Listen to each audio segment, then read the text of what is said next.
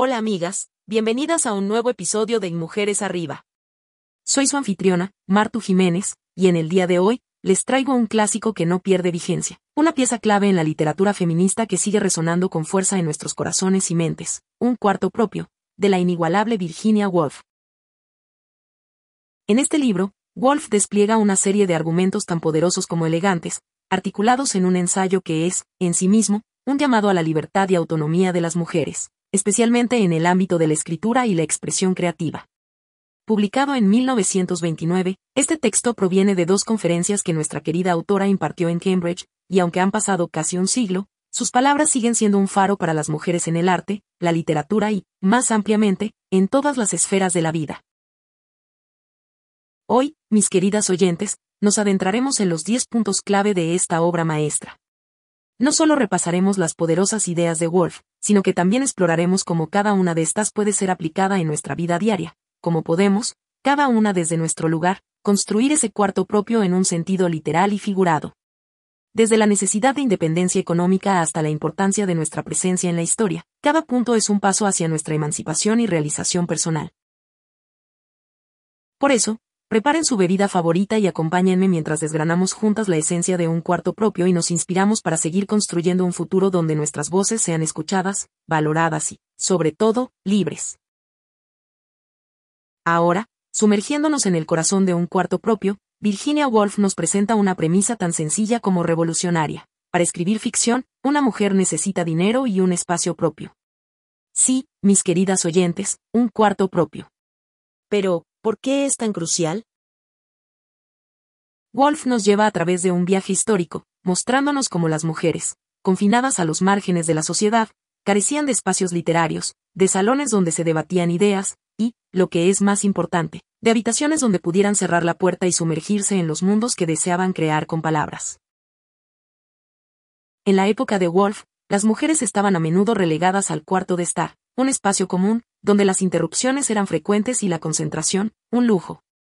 Sin embargo, nuestras vidas modernas, aunque distintas en forma, a veces replican estas restricciones en espíritu. ¿Cuántas de nosotras hemos luchado por encontrar ese rincón de tranquilidad en un mundo que constantemente nos demanda atención? Pero aquí está la chispa de esperanza que Wolf enciende, con un lugar propio, las mujeres no solo pueden producir obras de arte, sino también reclamar su autonomía y su derecho a la independencia. En la actualidad, ese cuarto puede ser un estudio, un rincón en una cafetería o incluso un espacio virtual, pero el principio permanece inalterable, es un santuario de libertad personal y creativa. Por eso te pregunto, ¿tienes ya tu cuarto propio?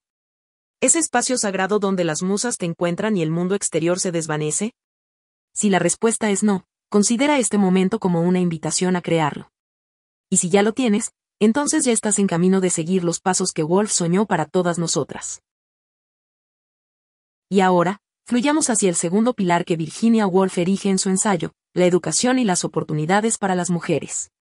En un cuarto propio, Woolf reflexiona sobre la disparidad educativa entre hombres y mujeres de su tiempo. Nos cuenta cómo las mujeres fueron sistemáticamente excluidas de las esferas académicas, cómo se les negó el acceso a las bibliotecas y cómo su educación fue considerada menos importante. Hoy, casi un siglo después, si bien hemos dado grandes pasos hacia la igualdad educativa, la pregunta que Wolf nos dejó sigue resonando. ¿Tenemos realmente las mismas oportunidades? Las cifras nos animan. Más mujeres que nunca se gradúan de la universidad, lideran investigaciones y rompen barreras. Pero aún en nuestro progreso, encontramos escollos, brechas salariales, techo de cristal, y sesgos inconscientes que todavía perviven. Veámoslo así, cada diploma en la mano de una mujer es un ladrillo menos en el muro de la desigualdad. Cada vez que una mujer asciende en su carrera, se abre una puerta que antes estaba cerrada.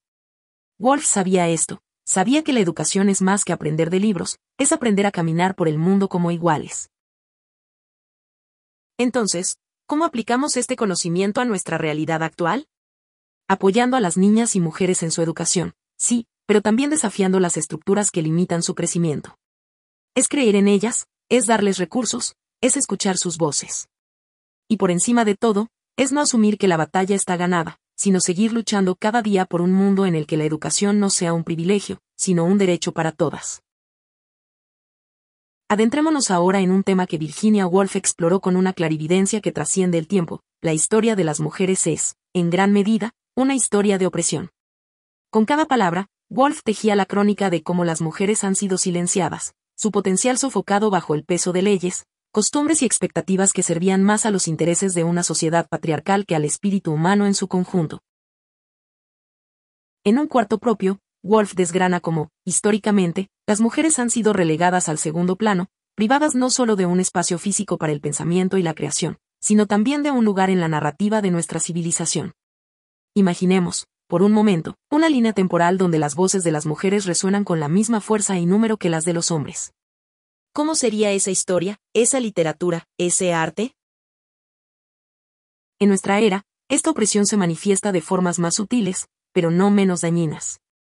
Desde la desigualdad de la representación política hasta la discriminación en el mundo del trabajo, las sombras de un pasado no tan distante aún se proyectan sobre el presente.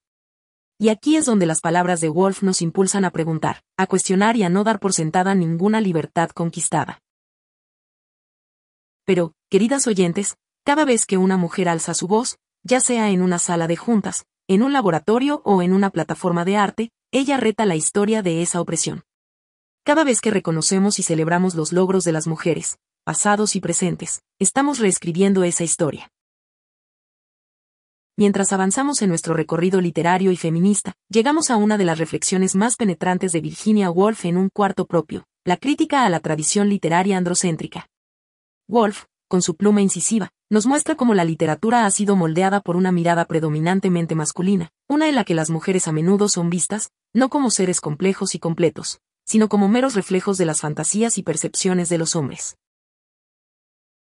¿Cómo ha influido esto en nuestra comprensión del mundo y, más específicamente, del lugar de la mujer en él? Wolf nos invita a cuestionarlo, a no aceptar pasivamente las representaciones que se nos han servido durante siglos. ¿Qué historias se han perdido? ¿Qué perspectivas se han ignorado? ¿Qué verdades se han distorsionado bajo el peso de esta visión unilateral? En el aquí y ahora, esta tradición androcéntrica sigue teniendo ecos.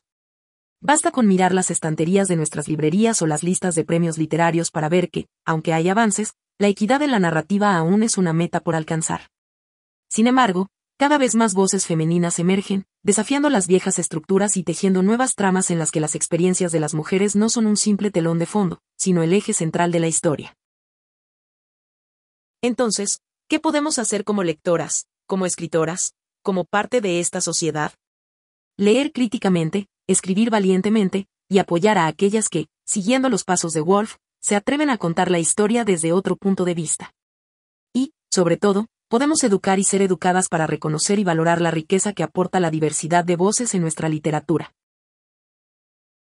En nuestra quinta esencia de un cuarto propio, Virginia Woolf aborda una cuestión que, aunque ha cambiado de forma, sigue presente en el alma de nuestras instituciones educativas, el androcentrismo en la academia.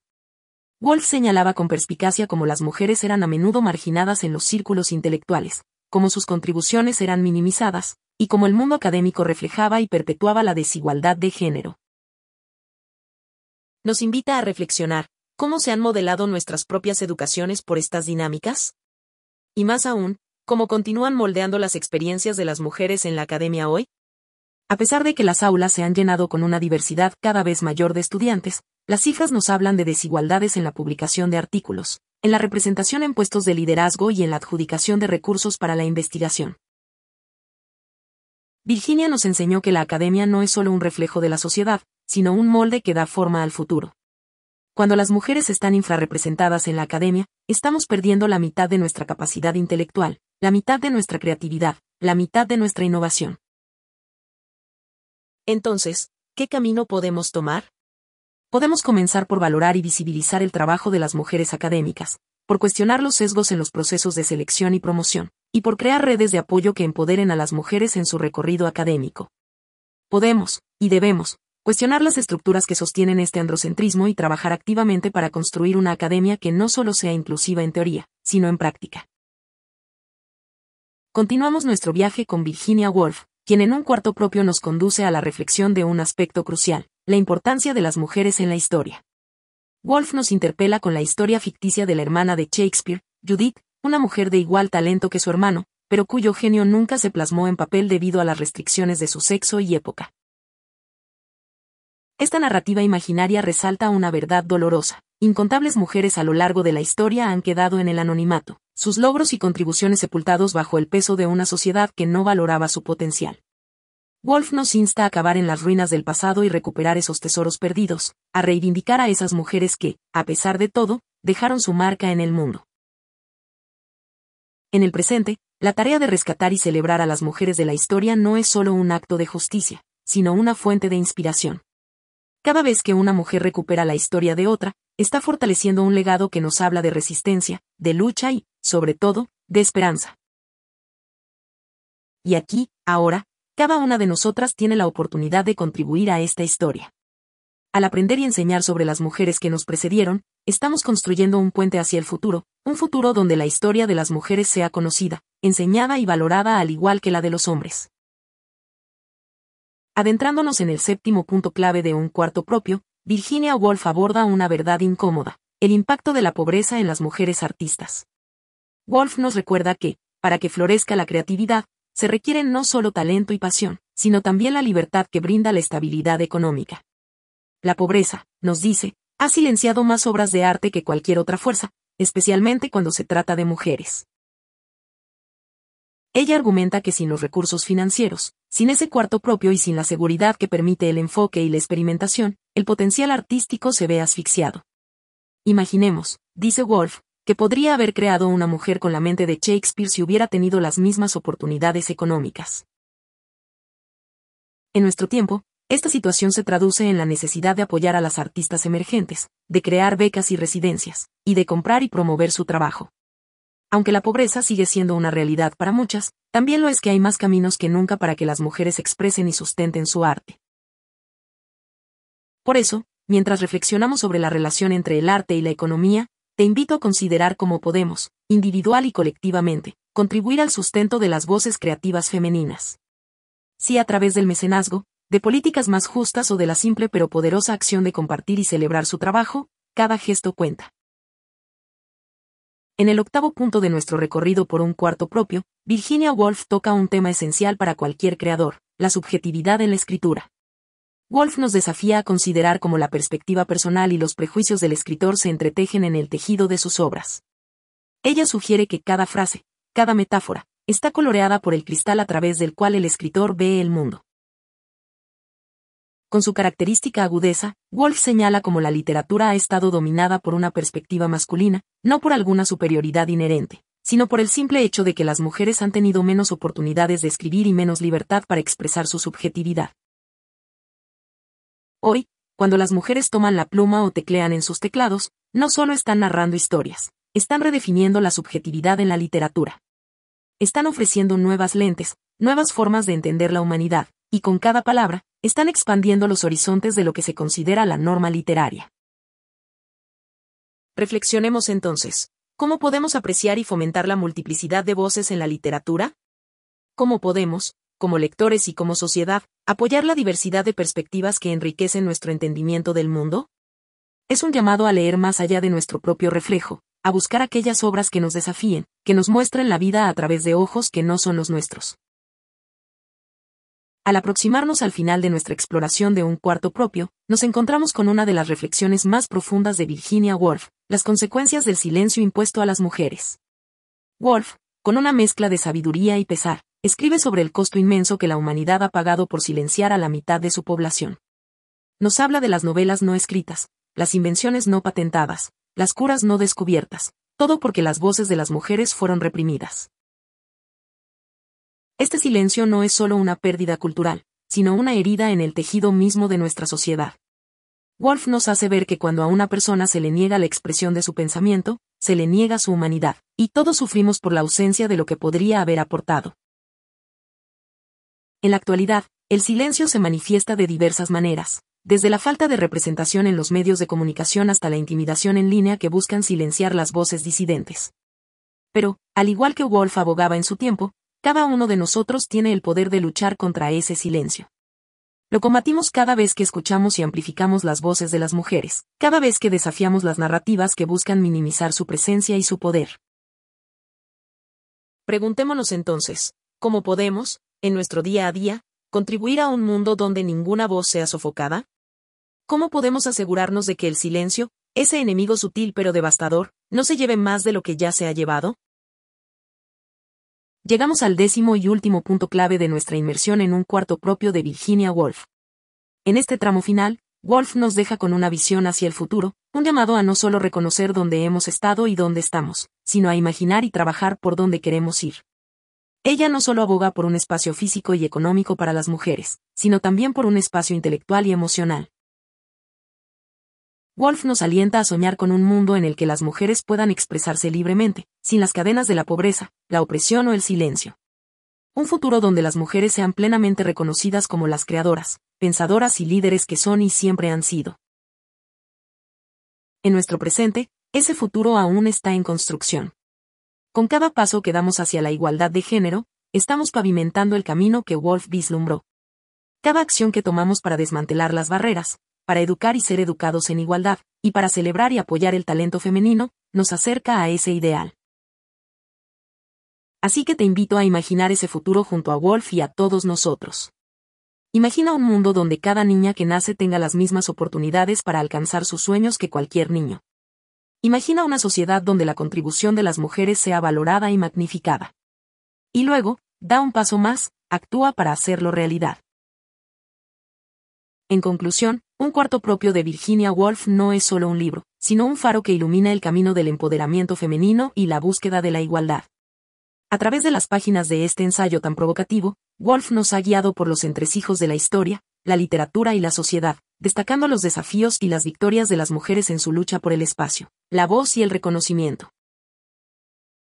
Hemos navegado desde la necesidad de un espacio físico y económico hasta la riqueza de las contribuciones femeninas en la historia, pasando por la urgencia de romper el silencio que ha amortiguado nuestras voces. Wolf nos ha invitado no solo a reflexionar sino también a actuar, a ser parte de un futuro donde las mujeres se encuentren en igualdad de condiciones para crear, expresarse y liderar. Al cerrar este capítulo de nuestro podcast, llevemos con nosotras la convicción de que cada paso que damos hacia la igualdad no es solo un avance personal, sino un legado para las generaciones venideras. Como Wolf, creemos en el poder transformador de tener ese cuarto propio, tanto metafórica como literalmente, y en la capacidad de cada mujer para dejar una huella indeleble en el tejido del mundo. Por eso, más allá de este episodio, te animamos a explorar un cuarto propio por ti misma, a sumergirte en la profundidad de los pensamientos de Virginia Woolf y a encontrar en sus palabras el aliento para tu propia jornada. Recuerda siempre que, mientras los resúmenes iluminan, son las obras completas las que transforman. Este libro es una lectura esencial para cualquiera que busque entender la importancia de una perspectiva equitativa en todos los aspectos de la vida. Hasta la próxima, y que cada uno encuentre y fortalezca su propio cuarto.